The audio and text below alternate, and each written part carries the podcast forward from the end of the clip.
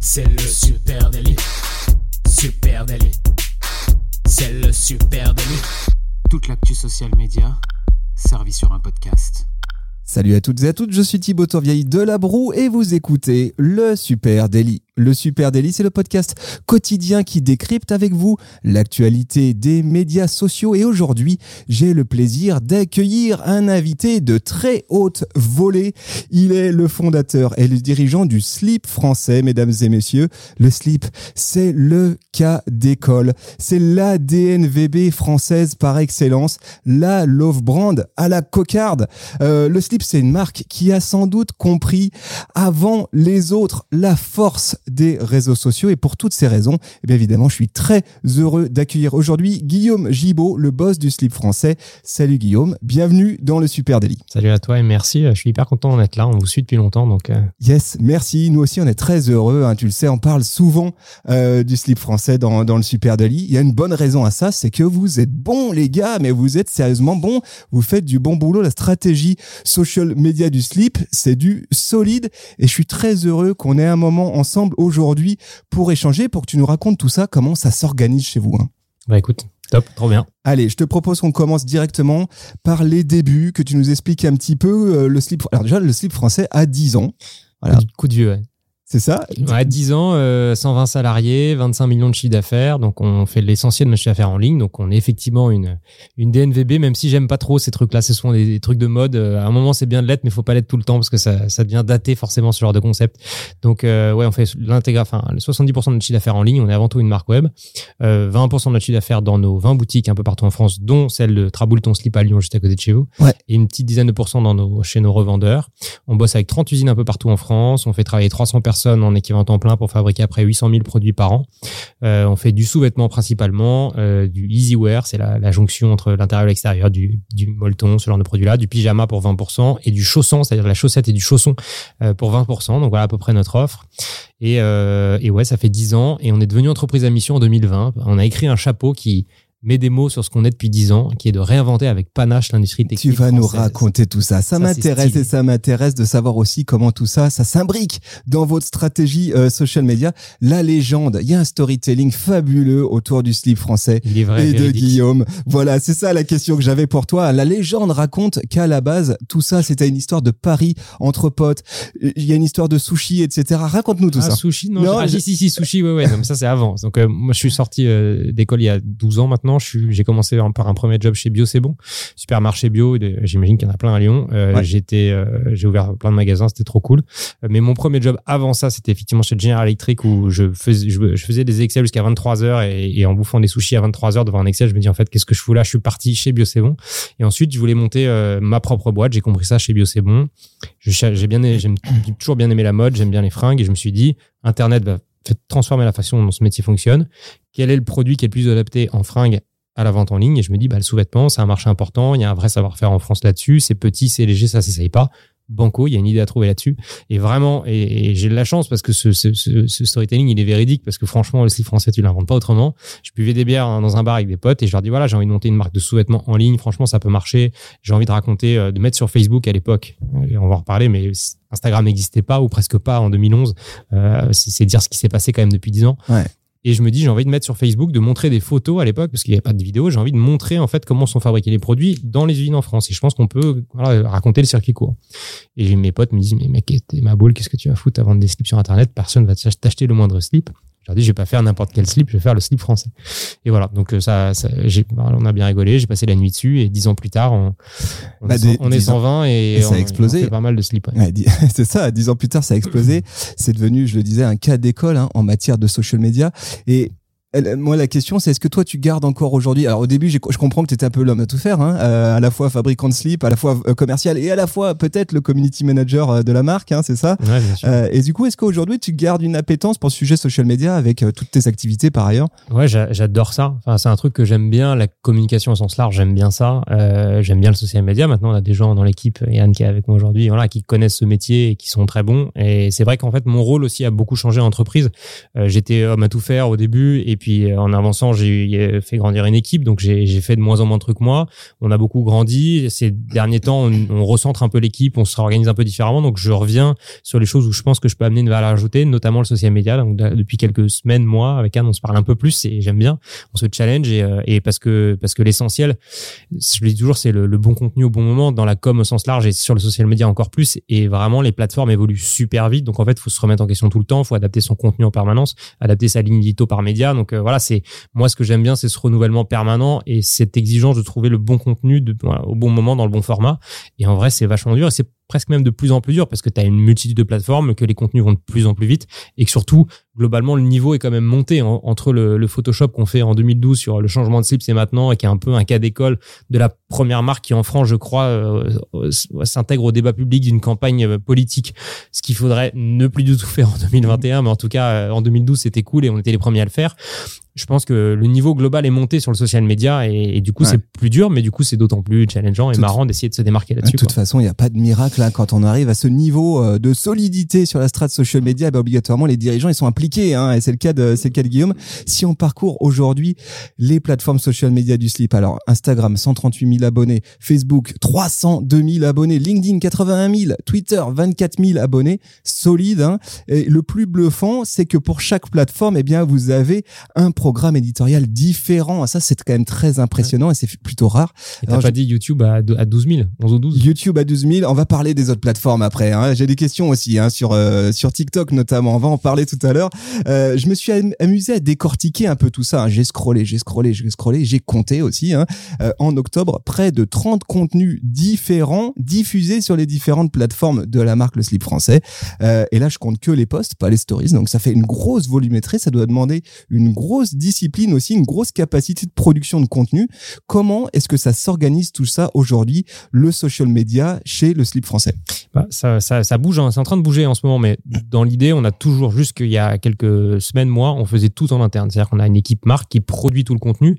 Nous, notre métier, encore une fois, c'est une marque digitale, hein, 70% en ligne, donc notre métier, c'est de faire de la photo et de la vidéo pour euh, le site web, pour euh, les leviers d'acquisition et pour le social media en organique. Donc, on est organisé pour être capable de fabriquer du contenu euh, c'est difficile et c'est presque tyrannique parce qu'on doit sortir beaucoup de contenu sur beaucoup de plateformes. C'est difficile d'essayer d'organiser les choses, de pas en faire trop, d'arriver à dupliquer les choses en différents formats. Aujourd'hui, l'organisation, donc on a Anne qui est ici aujourd'hui, euh, social media manager. Big up à Anne, on en profite hein, parce qu'on a, on a bien discuté avant, elle fait un super. Et elle est réinvitée pour un prochain podcast. Exactement, avec grand plaisir.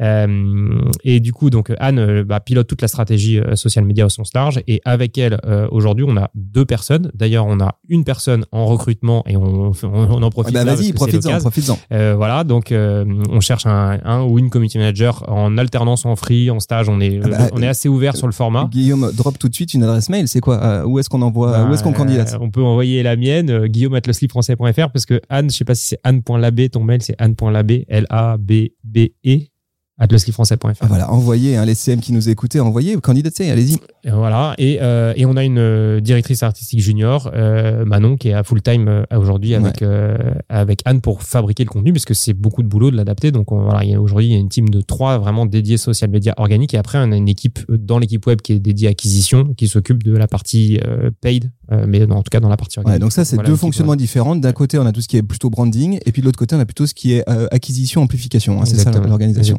Ok. Et ça, comment ça se fait que vous avez euh, splitté les deux? Il y a une raison à ça?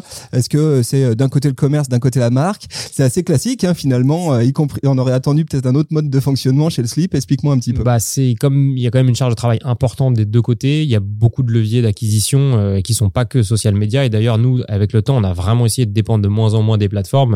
Aujourd'hui, Facebook, ça doit être 30%, Facebook, Insta, 30-40%. Donc, c'est assez faible dans nos leviers d'investissement. Et, mais après, le, le cœur, c'est d'arriver à bien faire le lien entre la partie organique euh, et la partie acquisition. Euh, Clara chez nous qui s'en occupe pour que voilà Anne et Clara se parlent bien de tous les contenus qui sont sympas et, en vrai un bon contenu organique mécaniquement ça fait un bon contenu en paye derrière. Mais, c'est vrai que c'est comme il y a beaucoup de leviers autres que le social media en, en acquisition, c'est vrai que ouais vous recherchez la synergie dans un pôle acquisition amplification. ok ok pigé. Euh, Est-ce que tu peux nous expliquer comment vous travaillez votre ligne éditoriale? Euh, Est-ce que vous avez une logique de pilier de contenu? Comment ça s'organise tout ça aujourd'hui? On a vraiment donc en fait on a une logique de pilier de contenu au global et après elle est est décliné sur chacun des réseaux. Mais en gros, il y a quatre piliers principaux de contenu. Il y en a un, c'est évidemment le produit. c'est notre cœur de métier, c'est ça qu'on fait. Donc le raconter, voilà, la forme, le style, la, matière, la couleur. Et en vrai, on a de plus en plus de contenu là-dessus. ensuite, on a partie entreprise responsable, donc tout ce qu'on peut faire, entreprise à mission, voilà, qui sont nos engagements, RSE au sens large, le Téléthon, la Fabrique Nomade, tous ces engagements qu'on peut faire. ensuite, on a la partie panache qui est vraiment ça ce qu'on préfère c'est vraiment euh, tout ce qu'on peut faire vraiment de, de, super innovant euh, euh, aussi bien dans la, la, filière lin la filière laine dans le, les, les, le, ce qu'on a pu faire avec Christo quand on a proposé d'upcycler la, la, toile qui avait sur l'arc de triomphe. Enfin tout, tous les défis qu'on peut se lancer notre capacité à rebondir sur plein de trucs. Ça c'est marrant. Tu dis panache vous en avez fait un pilier de contenu. ouais c'est un pilier de contenu. Et d'ailleurs c'est peut-être le plus dur à alimenter. Dedans il y a aussi cette notion qu'on aime bien qui est pas évidente qu'on a je trouve aujourd'hui et on le sait avec Anne pas forcément bien musclé c'est la partie esprit français, euh, avec voilà une notion qui peut être un peu euh, à double tranchant, donc faut qu'on l'installe bien. Mais quand on dit esprit français, c'est euh, aussi bien Thomas Pesquet que Christo, que des gens que de Daft Punk, que JR, enfin tu vois des gens très innovants et qui sont pas un côté esprit français où parfois les gens veulent nous enfermer dans un truc bleu, blanc, rouge, conservateur, terroir. Pas du tout. Nous c'est vraiment en fait c'est qui les meilleurs français dans leur métier. voilà Benjamin Millepied, enfin tu vois des gens comme ça qui en fait sont à la pointe de ce qu'ils font. Et c'est ça qu'on aime bien dans l'esprit français qu'on voudrait raconter aujourd'hui. On le fait pas forcément encore beaucoup. Et le dernier levier, évidemment, le plus important, c'est la communauté. Donc, comment est-ce qu'on peut interagir avec les gens, les faire co-construire des collections avec nous, les faire réagir sur ce qu'on fait, leur demander leur avis, euh, les, les rigrammer, évidemment, quand ils portent nos produits. Euh, voilà, essayer d'être euh, communautaire. Donc, en gros, ça, c'est nos quatre piliers. Et après, ils vivent différemment sur chacun des sur chacune des plateformes. Et puis après j'imagine qu'à côté de ça en parallèle on va dire il y a comme tu dis des communautés. Donc du coup il y a des personas hein, euh, que vous euh, et vous arbitrez vos contenus en fonction des personas. Ouais exactement. Aujourd'hui on, on, va le décliner. On n'est pas on n'a pas forcément on n'est pas je pense qu'on peut progresser là-dessus. On a on a un type de clients, euh, type hommes et femmes, euh, qui sont Marie et Nicolas, euh, voilà, 40 ans, qui sont plutôt lyonnais ou bordelais que parisiens, et c'est voilà, qui, qui, qui aiment bien les voyages, tu vois, qui vont plutôt lire Le Monde, par exemple. C'est un peu notre client type, mais c'est vrai qu'on pourrait faire le boulot de le décliner en persona, et on l'a pas encore fait. C'est un des trucs qu'on doit remettre à jour. Ouais. Regardez, c'est du solide. Hein, je vous ai dit, c'est du solide. Et Guillaume, il est, il est au fait des choses. allez, j'aimerais bien qu'on parle un peu du Made in France, s'il te plaît, parce que ça, c'est un sujet qui revient évidemment et qui est central hein, dans votre prise de parole. Le slip aujourd'hui, c'est une marque iconique du renouveau du Made in France, hein, clairement. Comment est-ce que vous travaillez ce sujet de l'ancrage local en social media? Tu l'as dit, il est, c'est à la fois un sujet euh, fort, c'est un sujet euh, qui, est un trending topic, on va dire, et en même temps, il est compliqué à bosser euh, ce thème. Hein. Il est compliqué. L'idée, c'est de trouver notre patte là-dedans, aussi de pas de le traiter de façon moderne et voilà. Encore une fois, on a toujours cet enjeu-là, mais c'est drôle depuis le début, toujours ce côté bleu, blanc, rouge qui est un peu à double tranchant. Donc on, nous, on, est une boîte innovante, plein d'envie, hyper ouverte. C'est ça qu'on a envie de raconter. Donc du coup, le Made in France, il faut le prendre de la bonne manière et donc le faire par le biais de l'innovation, le lin, le chanvre, le recyclé, enfin tous les trucs chiants à faire, tu vois, qui sont compliqués, qui n'existent pas, où on va galérer. Euh, le projet Mon Coton avec 1083, le bilan carbone, tous ces trucs-là qui sont vraiment sur le local, sur notre métier, notre industrie, bien le raconter sur les différentes plateformes. Et puis après, d'être, d'essayer d'être euh, ramené aussi du lien. Donc euh, les lives, c'est un truc qu'on a fait beaucoup en usine. D'ailleurs, je me dis qu'il faudrait qu'on en fasse plus. mais voilà, de, de vraiment brancher l'insta à l'origine Facebook, puis maintenant l'insta live. On n'a jamais fait de LinkedIn live, on va peut-être le faire, mais c'est vrai que ça duplique beaucoup de formats. mais en tout cas, l'Insta Live en usine, bah, c'est une façon de traiter le Made in France de façon super dynamique, super authentique. Et ça marche super bien. Il faudrait qu'on en refasse. Euh, les interviews, on a pu faire des lives aussi croisés avec nos différents fabricants, tu vois, où on va poser une problématique, euh, des discussions hyper ouvertes.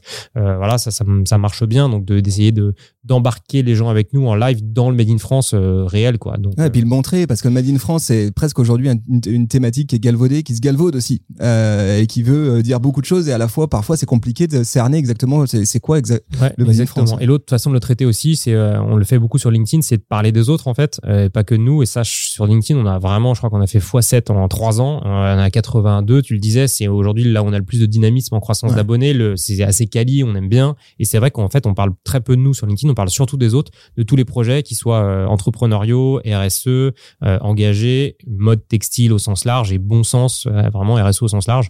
On partage et donc beaucoup de sujets made in France et on va mettre en avant des gens qui fabriquent plein de trucs différents, mais dont on apprécie la démarche. Et, euh, et en vrai, ça intéresse et ça, c'est enrichissant quoi et je reviens au bon contenu. En vrai sur LinkedIn tu suis la page du slip parce que juste c'est cool et en fait on fait une veille sur notre métier au sens large et, euh, et sur l'engagement et le Made in France et du coup elle est je pense qu'elle est utile et c'est pour ça que ça marche. Ouais. alors en juillet 2020 euh, le slip français adopte le statut d'entreprise à mission. Tu, tu me l'as dit tout à l'heure. Euh, la mission d'impact alors ce que ça veut dire c'est que la mission d'impact social et environnemental est dorénavant dans les statuts. Qu'est-ce que ça ça veut dire quoi exactement et ça vous engage en quoi précisément tout ça? Alors ça nous engage en pas grand chose euh, ça nous engage nous-mêmes euh, pour avoir la même gueule deux fois de suite et, et ce, voilà de se dire qu'on a dit qu'on faisait un truc et qu'on le fait derrière. Euh, L'entreprise à mission en vrai, euh, donc nous on, on, se dit qu'on veut réinventer avec Panache Industrie Textile Française. On a un comité de mission avec un organisme tiers indépendant qui est KPMG qui va venir vérifier que le comité de mission fait bien son boulot, qu'on est bien en train de suivre les indicateurs. Mais si jamais le, le comité et KPMG dit en fait faites n'importe quoi, on n'a pas de pénalité, on, juste on peut pas se revendiquer entreprise à mission, mais personne va venir euh, nous mettre une amende ou nous engueuler. Tu vois, ça, donc c'est un vœu pieux ou alors ça va plus loin Ça, ça. sera pour mais par contre, moi ce que je trouve fort, c'est que déjà ça nous ça nous met dans le, les boîtes les plus innovantes sur le sujet en termes de RSE. Ça et moi j'aime bien ça. J'ai envie qu'on soit euh, voilà les meilleurs enfants sur ce qu'on fait, qu'on montre l'exemple, qu'on prenne un peu les tartes euh, en avance des autres pour voilà montrer que c'est que c'est utile. C'est un des trucs qui est utile pour une boîte pour aligner tout le monde en termes de RSE. On est en train de, j'espère, je crois des doigts qu'on ait la certification Bicorp, on était labellisé. Ouais, J'allais te poser la question, tu vois. Ouais. Et, et vraiment la mission, moi je trouve ce qui est génial, c'est un alignement très fort de toutes les parties prenantes. Et ça se voit dans le comité de mission. Dans notre comité de mission, on a deux salariés, deux clients. On a eu 350 clients, tu vois, dans la communauté qui ont postulé. On a eu une shortlist de 10 ou 15, on en a choisi deux. Euh, on a un fournisseur, un investisseur et on a Brune Poisson et, et Thomas 2083 qui sont des experts externes. Et vraiment, tu vois bien là, en fait, moi par rapport à mon board d'actionnaires, en fait, j'ai un comité de mission qui engage un peu la parole donnée, hein, mmh. parce que tu l'as vu qu'il n'y a pas de contrainte, mais, mais euh, chez nous, elle est importante, la parole donnée. Et du coup, euh, les discussions au comité de mission, elles sont. Enfin, je trouve que ça met les actionnaires financiers dans un, un rôle où ils se font challenger de, par des gens, par le fournisseur, euh, le fabricant de slip, tu vois. Donc, du coup, c'est hyper enrichissant et et ça aligne tout le monde en fait. Au slip je pense que 100% des gens sont capables de, de donner la mission entreprise moi j'aimerais bien j'aimerais bien avoir euh, ton avis là-dessus euh, comprendre si euh, là on va revenir sur du social media. Est-ce que ce sujet là quand vous abordez ces thématiques sur vos réseaux sociaux est-ce qu'il y a une résonance? Je m'explique c'est que là aujourd'hui vous proposez par exemple un service de seconde main vachement bien. Euh, je peux, euh, moi, les produits que j'achète euh, au slip, je peux les, vous les renvoyer, vous me les rachetez, ça me donne un bon d'achat, puis je peux, comme ça, ils repartent dans le circuit. Sur le papier, c'est, effectivement, c'est génial. Pour la planète, sans doute aussi. J'ai le sentiment d'expérience que ces sujets-là, quand on les aborde devant une audience, elle s'en fout littéralement. Est-ce qu'il y a une résonance là-dessus, ou est-ce qu'on le fait parce que c'est bien pour le, c'est bien pour le, le, monde qui nous entoure? Un, un, peu les deux, mais c'est vrai qu'il y a quand même une vraie raison dans notre communauté. Okay. Tous les sujets d'engagement RSE, ils ont un vrai impact. On le voit, ça intéresse. Et notamment sur LinkedIn. Enfin, c'est des trucs qui intéressent beaucoup. Euh, non, en vrai, il y, y a un vrai écho. Après, Enfin, tu vois, il y a pas, euh, les gens se bousculent pas dans nos boutiques pour dire c'est magnifique votre seconde main, c'est super, vous êtes des génies. Non, c'est voilà, c'est un, c'est un, on voit que les gens vont vers une consommation plus responsable, se posent des questions. Les gens sont quand même attentifs. On nous pose beaucoup de questions en social media. on voit que ça intéresse, mais c'est, tu vois, c'est pas, euh, il se passe pas une révolution euh, monstrueuse de 100% des gens qui ouais. post-Covid euh, changent d'avis sur tout. Mais par contre, on voit que voilà, c'est des sujets qui avancent. Et encore une fois, nous, on veut être en, avec un temps d'avance sur le, sur ces sujets-là, et, et parce que c'est dans l'ADN de la boîte depuis le début de poursuivre un sens plus large que juste gagner de l'argent. Une boîte, elle doit gagner de l'argent, c'est important, elle doit payer ses salariés, ses fournisseurs, être équilibre, à l'équilibre économique, c'est essentiel, sinon ça marche pas. Mais par contre, voilà, avoir un rôle plus large, euh, un impact sociétal, environnemental positif. Et, et, et du coup, moi, c'est ce que j'ai dans les tripes depuis dix ans, mais je trouvais ça bien de l'écrire noir sur blanc. Et ça fait l'alignement de toutes les parties prenantes autour de cet objectif. Et vraiment, je pense que c'est fort hein, de se dire que dans une boîte, tout le monde est capable de dire c'est quoi la mission d'entreprise. Je suis pas sûr qu'il y ait beaucoup de boîtes où tu demandes aux salariés et tout le monde est capable de répondre sans réfléchir. Vraiment au slip jusqu'au vendeur de la boutique de Lyon, je pense je pense, et je ferai le test tout à l'heure. Est-ce qu'ils sont capables de dire Non, mais je le ferai moi, ça sera moins impressionnant. Tu vois, je viendrai en douce euh, quand tu seras pas là, je te ferai un rapport.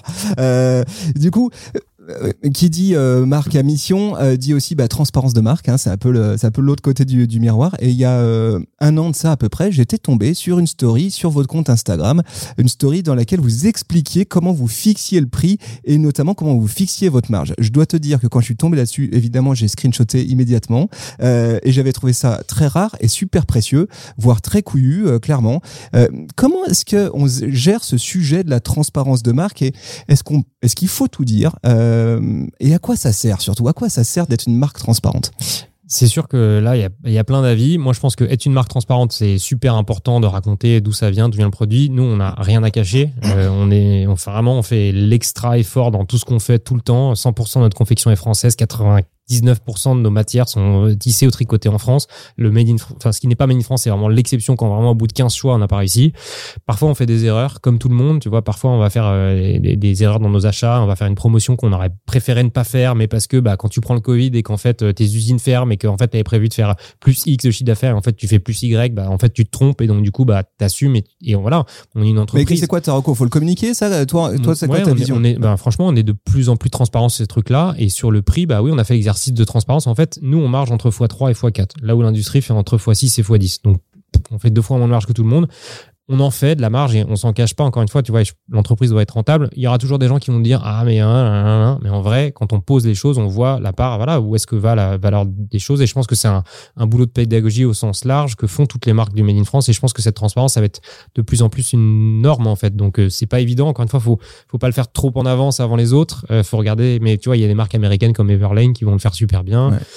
Donc euh, voilà, encore une fois, on veut montrer le, chemin et, je pense que ça nous sert plus qu'autre chose, même s'il y a toujours des gens qui vont pas comprendre et qui vont râler, mais ouais, mais ça, en l'occurrence, avoir pris cette décision de dire oui, on peut être transparent, y compris sur le sujet du prix, hein, pourquoi euh, c'est vendu à tel prix, euh, ça donne des billes aussi à votre community manager.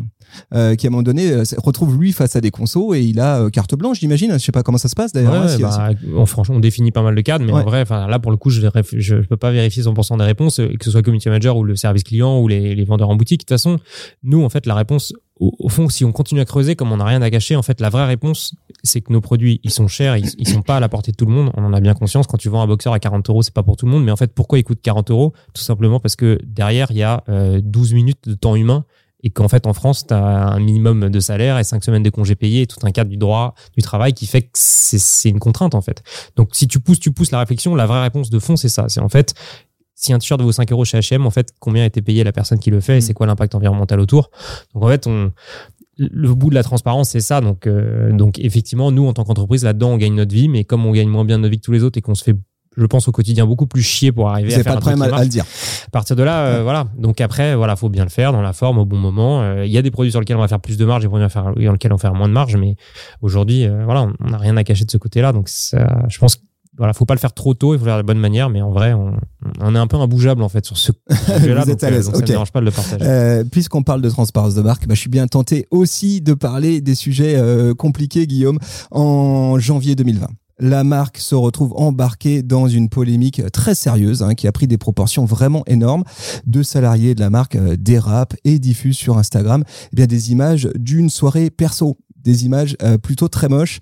Euh, je la fais courte hein, avec de la blackface, des imitations d'accent africain et même un costume de gorille, etc. C'était pas beau à voir. Rappelons qu'il s'agissait évidemment d'une soirée perso, qu'à aucun moment la marque n'était citée et pour autant, eh bien, énorme bad buzz. Tous ceux qui suivent un peu l'actu social media évidemment sont tombés dessus et tu te retrouves toi, eh bien, en première ligne pour défendre la marque. Hein. Je t'ai vu à la télé sur tous les fronts. Euh, mauvais souvenir, j'imagine bien. Quels enseignements, toi, tu tires avec le recul de cette affaire? Écoute, euh, mauvais souvenir, ça c'est clair. Euh, vraiment euh, une crise humaine d'abord. tu vois, 120 personnes dans la boîte, 120 versions de l'histoire. Une crise de communication, une crise juridique, de savoir en fait comment est-ce qu'en tant que chef d'entreprise je vais traiter ce sujet-là en fait avec autant d'avis que de personnes. Et une crise business, évidemment, c'est le moment des soldes, voilà, compliqué quoi.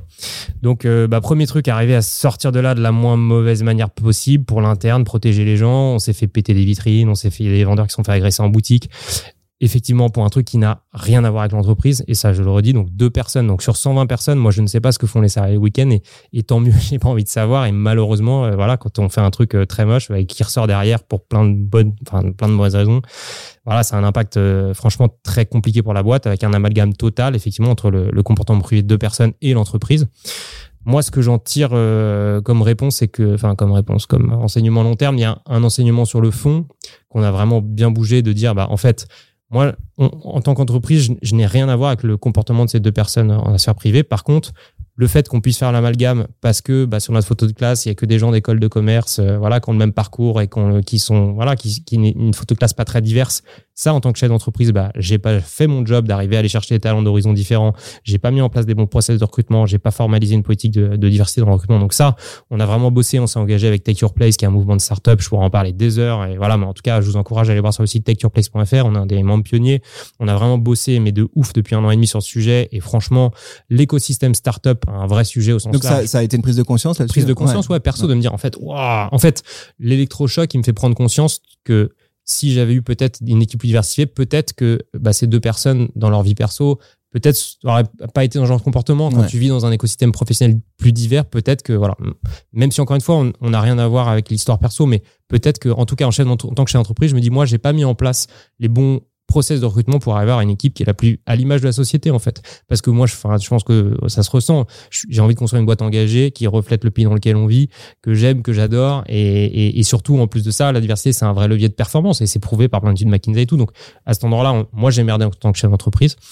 Du coup, ça c'est mon premier constat. Et je pourrais en parler des heures. Et c'est pas le sujet d'aujourd'hui, mais franchement, on a fait un gros boulot de fond pour se mettre au niveau qui est évidemment infiniment pas fini, mais qui est un début, et on, et on fait bouger l'écosystème. Donc ça, c'est vraiment cool, et moi, j'en suis super fier. Donc là-dessus, rendez-vous sur takeyourplace.fr. Et après, l'autre enseignement, c'est peut-être plus en termes de social media. Je pense que, bah, clairement, c'est hyper dur à vivre, tu vois, à titre perso, tu te dis toujours, faut arriver à faire la part des choses. Mais euh, enfin, tu vois, même moi sur mon compte, te faire traiter tous les noms et tout, enfin, franchement, c'est vachement dur. Tu vas d'arriver, tu vois, en plus, tu, j'ai mis toute mon énergie dans cette boîte depuis 10 ans, t'as un truc comme ça qui t'arrive. Moi, j'étais sur le marché de, de Noirmoutier en vacances, j'ai un petit garçon d'un an et demi qui dort pas, je me prends ça en pleine tronche. Anne qui m'envoie un message le matin en disant Guillaume, il y a ça, c'est chaud. Et moi, je sais même pas de quoi il, enfin, tu vois, je sais pas de quoi il en retourne, je suis au courant de rien, je prends le truc, bam. Donc vraiment, tu, tu comprends rien et tu dis, Je me souviens de ta vidéo euh, sur quotidien. Ouais. Et donc, du coup, il y avait de l'émotion. Lundi, et tu vois, et du coup, et c'est peut-être ça mon enseignement, c'est que je pense que je suis trop rentré dans l'émotion et que j'ai pas eu la tête assez froide de dire, non, mais arrêtons deux secondes, quoi. On parle d'un comportement privé de deux personnes qui n'a rien à voir avec l'entreprise. Mm. Arrêtons les conneries, quoi. Et après, j'en tire les conséquences sur plein de trucs, mais je pense que j'ai peut-être pas gardé la tête assez froide et pas réussi à prendre ce recul-là. Après, tu vois. Mais, écoute, en, tout cas, euh, ce, bad buzz a, eu euh, un mérite, c'est qu'il a permis à tout le monde de se poser des questions. Et, moi, je vais te dire un truc. Nous ici, quand ça s'est arrivé, on a fait une cellule, on a organisé des cellules de discussion avec tous les marques qu'on accompagne pour leur dire, ok, là, on a un cas pratique. Comment ça se passe chez vous?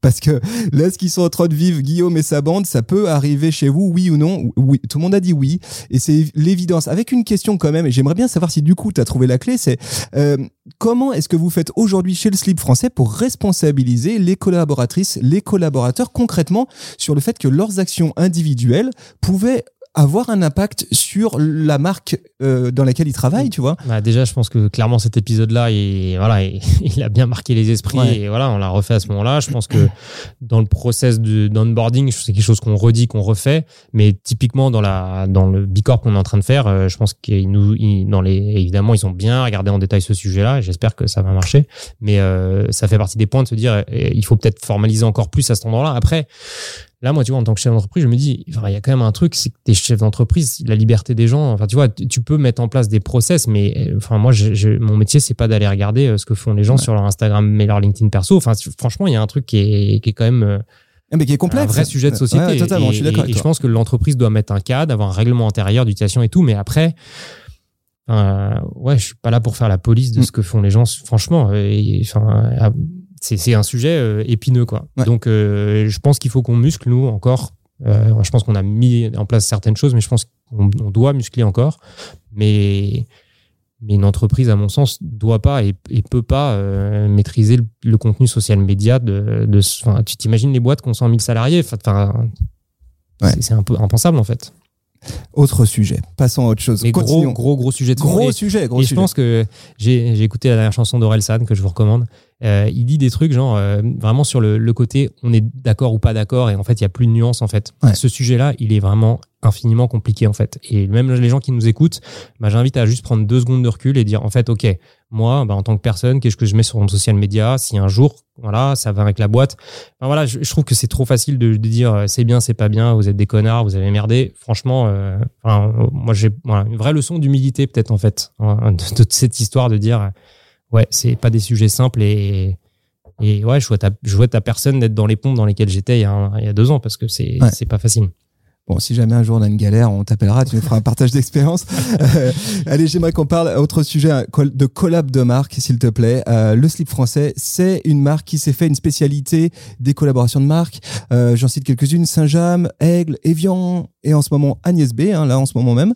Euh, est-ce que tout ça, ça a un intérêt business ou est-ce que c'est un alibi de communication? Parce que c'est de l'influence marketing hein, aussi tout ça, hein, et, et rapporté aux social media, c'est extrêmement puissant. Ça a un intérêt business. Nous, Necolab, c'est toujours euh, des vrais moments forts commerciaux. Historiquement, on l'a fait pour euh, créer de la notoriété. Moi, je recommande à toutes les jeunes marques de passer par là. Ça fait cranter parce que tu te confrontes à des équipes de style et des équipes d'autres d'autres boîtes qui travaillent différemment, des rythmes différents, qui t'amènent beaucoup de choses. Euh, le cas de Saint-James, ça fait huit ans que la collab dure. on a ouvert la catégorie maille et pull grâce à eux. Donc, c'est des vrais partenariats industriels. Donc, nous, toutes nos collabs sont des boosts de chiffre d'affaires, sauf exception ou certaines qui n'ont pas marché. Mais sur Est-ce que c'est des boosts d'audience aussi? Est-ce que ça, est-ce que ça a, une, un effet d'influence? En vrai, voilà, c'est un on, a, nous autres êtres humains, un vrai besoin de nouveauté, quoi. Vraiment, et c'est marrant, même au salon du Made in France, tu vois, les gens disent alors qu'est-ce que vous avez de nouveau et tout. Et d'ailleurs, c'est un peu, un peu bizarre hein, de dire dans une époque où on veut faire moins mais mieux. En fait, l'être humain, il a un besoin de nouveauté. Donc euh, la collab, elle, elle coche un peu ces cases-là. Le social shopping, Social shopping, est-ce que ça marche Instagram shopping, Pinterest shopping, Facebook shopping, etc. Qu'est-ce qui marche vraiment là Facebook shopping, ça marche très bien. C'est un des gros leviers de euh, Facebook, c'est un des gros leviers de diffusion en paid et ça marche. Devant Instagram shopping pour vous Devant Instagram shopping. on essaye, mais on n'est pas encore très bon là-dessus. Et, euh, et là, on essaye, c'est moins social media, mais on fait une première, un premier test en, décembre de live shopping sur notre site. Euh, c'est moins social media. On essaye. Voilà, on essaye. on essaie. franchement, on teste tout. Tu y crois fort? Tu penses que c'est là que ça se passe? J'en sais rien, mais je pense que c'est assez innovant et qu'il faut tester, faut, faut voir, et on n'est pas à l'abri d'une, d'une mode surprise. Ça, c'est vraiment l'ADN de la boîte, euh, voilà, d'essayer depuis le début, et, parfois il y a des bonnes surprises, parfois. Et, donc, je rejoins TikTok. Euh, tu vois, c'est ma question après. Tiens, vous n'êtes pas sur TikTok. Ouais, on n'est pas sur TikTok. Euh, on, se met une pile avec Anne. on cherche quelqu'un pour incarner notre TikTok. Bah voilà, regardez, vous, avez, vous avez, les emails. Donc si vous êtes bon sur TikTok et que vous il n'est pas venu pour rien, Guillaume. C'est guillaume.leslifrançais.fr ou anne.labé.leslifrançais.fr. En vrai, il y a un truc mortel à faire, mais il faut le faire bien parce que voilà enfin c'est cool quoi. Mais derrière c'est encore une plateforme encore une édito. Moi je pense qu'aujourd'hui ça devient une plateforme qui se normalise. Enfin moi j'enfonce des portes ouvertes mais en vrai tu, tu, regardes toi un petit peu tu suis ouais, ouais c'est terriblement addictif. Franchement d'un point de vue enfin utilisateur je me dis c'est lourd. Mais en vrai c'est vraiment cool aussi par plein d'aspects. Donc euh, dans une utilisation modérée je trouve que c'est c'est vraiment enfin voilà c'est entraînant c'est sympa c'est décalé. Et, et d'un point de vue business il y a une vraie communauté. Même si c'est sur le papier plus jeune maintenant il y a tellement de monde dessus euh, que voilà ça devient un vrai bassin d'audience pour nous. Et puis voilà, c'est un challenge, essayer de trouver un angle édito intéressant. Peut-être qu'en faisant ça, finalement, sur TikTok, on sera déçu, mais ça fera du contenu cool sur Insta. On débloquera des trucs, on fera une rencontre avec quelqu'un. Et encore une fois, notre ADN de marque, c'est d'essayer de réinventer, de trouver des solutions. Donc, euh, donc TikTok, faut, faut qu'on trouve une, une façon d'y aller. Donc appel à, aux auditeurs. la tonalité de marque du slip français. Ça, c'est un sujet qui, a, qui, est vachement intéressant. Là aussi, cas d'école, hein, vous avez vraiment travaillé il y a quelques années encore la tonalité du slip. C'était vraiment, vous étiez vraiment les spécialistes du déternement, du newsjacking, de la bonne vanne, etc. C'était super bien fait. C'était votre ton. Et puis là, ça bouge. Il y a des choses ça qui bouge. Sont passées. On a fait un peu une phase de transition, un peu plus sage peut-être. Et, euh, et, là, on se remet les piles depuis quelques semaines. Euh, en fait, on, chez nous, on appelle ça la saison 1 du slip, euh, qui a duré jusqu'à fin 2019. La, la saison 1, euh, c'est vraiment ce côté très bleu, blanc, rouge, un peu premier degré, où on fait des rebondissements sur tout et sur rien, on met des slips partout, c'est super, c'est marrant. Euh, moi, quand j'avais 25 ans, c'était super, ça n'existait pas. Aujourd'hui, tout le monde fait ça. Et du coup, bah, nous, ça nous amuse moins. Moi, j'ai 35 ans, j'ai deux, 36 même, j'ai deux gamins. J'ai envie d'une boîte qui réinvente avec panache et qui est sérieuse, qui fait des gros partenariats industriels, qui est la première à mettre des lignes de recyclé, enfin, vraiment des gros trucs, voilà, et un peu plus, avec un peu plus de fond, quoi, un peu plus de, d'épaisseur. Et du coup. Un peu moins de blagues, Un peu moins de blagues, mais tout en restant léger, voilà, euh, drôle, décalé, en, en prenant le contre-pied. Mais tu vois, je trouve que l'exemple de Christo, c'est un bon exemple. Donc, quand Christo et a fait sa, son, sa bâche sur le, le, l'Arc de Triomphe. La saison 1 du slip, ça aurait été de, de photoshopper un slip et de le poster. En vrai, c'est marrant. un arc de triomphe avec un slip voilà, autour. avec un slip autour, c'est marrant, c'est rigolo, ça fait des likes, ça partage, mais c'est un peu facile. Là, on s'est dit, en fait, on va proposer de créer un collectif de marques euh, engagées pour upcycler, euh, je sais plus combien de milliers de mètres carrés de bâches pour en faire un deuxième usage. C'est autrement plus compliqué, mais on a poussé ce truc-là et en vrai, il y a je, 50 marques ou 60 marques voilà, qui nous ont rejoints dans cette démarche et c'est nous qui l'avons initié sur le social media. Et je me dis, bah voilà, ça, c'est panache, ça, c'est ce qu'on doit être. C'est, on propose une solution pour une œuvre artistique qu'on aime ou qu'on n'aime pas, c'est un autre sujet. Moi, à titre perso, j'adore. Mais du coup, de dire, OK, on va pousser le truc pour, euh, pour essayer de faire quelque chose d'innovant qui est pas un truc gratos de détournement de newsjacking, mais qui est vraiment sur un fait d'actualité de rebondir de façon constructive, engagée, durable et fidèle à nos valeurs. Et du coup, malheureusement, ça n'a pas abouti. On n'a pas réussi, malgré tous nos efforts, à avoir vraiment une réponse de leur part. Mais c'est le genre de truc qu'on veut faire, c'est être utile tout en restant léger, décalé, innovant mm. euh, et en étant drôle aussi, mais voilà, pas de façon, plus de façon gratuite en fait. Et du coup, c'est d'autant plus dur. Ouais, ouais. Aujourd'hui, euh, le slip français DNVB initialement, mais il y a aussi des boutiques. Il y a 20 boutiques en France, il y a une centaine de points de vente, donc il y a quand même un gros, une grosse implantation maintenant euh, à l'échelle euh, nationale. Euh, à quoi ça sert d'avoir des boutiques quand on est un produit digital hein? Ça, c'est ma première question. Et surtout, comment on fait pour conserver une expérience de marque qui soit cohérente? Le, ça, Objectivement, là aussi, c'est bien fait. Quand tu arrives à la boutique du slip français à Lyon, eh bien, tu es totalement dans la continuité de la tonalité, justement, de marque, de ce que tu peux trouver sur les réseaux. Comment vous bossez ça? Bah, on, a, une équipe unifiée, hein. c'est la même équipe qui crée les contenus pour les différents canaux. Donc après là, l'idée c'est vraiment notamment sur la carte de France, sur les vidéos qu'on peut trouver en magasin sur nos écrans qui vont être les mêmes que ceux qu'on va trouver, sur le, produit, sur le packaging, d'essayer d'être communicant dans tout ce qu'on fait. Euh, je pense qu'on peut être encore meilleur. Hein. Tu vois, dans la vitrine de Noël que tu vas voir, c'est la même que celle que tu as sur le site. Voilà, on peut s'améliorer encore. Euh, et, et je pense que notamment toute la partie made in France, fabrication, c'est choses qu'on doit plus faire vivre en boutique. Euh, ça fait partie de nos enjeux, mais en tout cas, nous aujourd'hui on est à la bonne taille de parc de boutique c'est aujourd'hui il y a des gens qui n'achètent pas sur internet et c'est pas une question d'âge. Il y a des gens juste ils ont envie d'aller en boutique. Donc c'est vraiment complémentaire. Ça permet de découvrir le produit aussi de l'essayer quitte à racheter en ligne c'est vraiment très complémentaire et, euh, et, encore je te disais au début d'NVB voilà moi je veux pas m'enfermer dans un modèle. On est on est des commerçants. Notre job c'est de fabriquer un bon produit de bien le raconter d'être innovant. Et le commerçant pour moi il s'adapte. Et d'ailleurs tu vois on, on le voit hein, la distribution les magasins ça reprend du poil de la bête euh, en ce moment par rapport à certaines marques pure web qui reviennent un peu. Donc nous on a toujours été un peu hybride sans, sans religion sur les choses en fait de se dire on est on est pragmatique on teste on essaye et on, on, garde tout ce qui marche. Mais dans le cerveau de Guillaume, qu'est-ce qui se passe quand il réfléchit à un contenu? Est-ce qu'il pense d'abord social ou est-ce qu'il pense trade? Est-ce qu'il la vidéo en question, est-ce qu'il se dit ça sur les réseaux, c'est ça, ça que je veux dire, ou est-ce que ça, ça fera bien dans ma vitrine de magasin? Moi, je pense contenu. Je pense vraiment qualité de contenu, de me dire en fait, est-ce que est-ce que je le regarde jusqu'au bout ce truc? Est-ce que je trouve qu'il a du punch? Est-ce que est-ce que est-ce que j'ai souri? Est-ce que j'ai appris quelque chose? Voilà. Est-ce que est-ce que je me suis démarqué? Moi, mon, en fait, et je pense que ce truc-là, il vient du tout début de la boîte, quand vraiment euh, je savais pas où j'allais, je commandais des milliers de slips, j'avais pas de levée de fonds, rien. J'étais vraiment euh, caution bancaire de beaucoup de choses. Et quand, à titre perso, tu vois, je suis monté jusqu'à 700 000 euros de caution bancaire tout seul. Et à un moment donné, si je vends pas mes slips et que je me suis tanké dans les commandes et que j'arrive pas à avoir une parution télé ou un truc, en fait, euh, vraiment, je me fous dans la merde financièrement. Donc en fait, pas mal de temps dans les 3-4 premières années, dès que je sentais qu'on était un peu moins bien, il fallait que je trouve une idée pour sortir de l'eau et vendre des slips et retrouver un niveau de trésorerie. Donc en fait, cet impératif de, de survie, en fait, tu vois, par le contenu, il vient de là. Et, c'est vrai que c'est un truc qui est parfois difficilement communicable à une équipe dont c'est le métier, mais qui qui a jamais vraiment vécu ce truc-là dans les Tu dois aller crever ton équipe, il doit crever. J'espère pas. Franchement, j'essaie d'être constructif, de de de, de, de, de, ouais, de, de pousser les gens, les tirer vers le haut, leur amener des trucs, mais en même temps leur laissant aussi beaucoup de liberté, beaucoup de confiance. Ouais, parce que euh, tu le dis très bien, le, le slip français, c'est aussi l'histoire de Guillaume. Voilà, c'est étroitement. Euh, désolé pour tout le monde, c'est euh, chiant. Et t'es aussi youtubeur. T'es aussi bah, youtubeur. T'as sorti un bon paquet de vidéos dans une série qui s'appelle J'y vais mais j'ai peur. J'y vais mais j'ai peur. Et d'ailleurs, on m'en parle beaucoup et pas du tout à la hauteur du nombre de followers sur cette chaîne. Donc on a dû merder quelque part parce qu'on a 12 000 followers, ce qui est pas mal. Hein. C'est super intéressant cet exercice que tu fais face cam, etc. Tu lui donnes des conseils marketing, des conseils mm. social media aussi, hein, clairement. du coup sont un peu datés parce qu'ils ont quelques années déjà. Ouais, mais, y a, les, fondamentaux, les, sont là. fondamentaux sont là, c'est solide, hein, et tout ça à destination quoi, des, des, des, créateurs de marques, de jeunes entrepreneurs. Euh, intéressant. Ça m'intéresse vraiment de comprendre c'est quoi la dynamique derrière ce projet. Pourquoi? La question qui est la mienne, c'est pourquoi un, un garçon comme Guillaume Gibaud, qui est à la tête de cette énorme boîte, qui a tout ça à piloter déjà, a besoin aussi par ailleurs de de prendre la parole, de produire des contenus euh, autres. Tu veux la vraie réponse Je veux. de beaucoup de choses dans ma vie? Parce que juste, ça me fait kiffer, en fait. Et ça m'intéresse, ça me permet de creuser des trucs. En fait, euh, souvent j'ai des intuitions comme ça de me dire en fait j'ai envie de faire ça. Je sais pas bien pourquoi. Je suis pas bien clair. Tu vois quand je lance ça j'ai peur. Je me dis mais on va le mettre sur la chaîne du slip. Je vais créer une chaîne. Je sais pas. Ok on y va on essaye. Exactement comme moi j'ai lancé le slip il y a 10 ans. Et en fait je me rends compte que parfois quand j'écoute pas cette intuition alors il y a plein d'intuitions qui merdent hein, il y a plein de fois ça marche pas. Mais je me dis souvent quand je l'écoute pas ou euh, et je me dis bah merde en fait euh, six mois un an après je me dis j'aurais dû.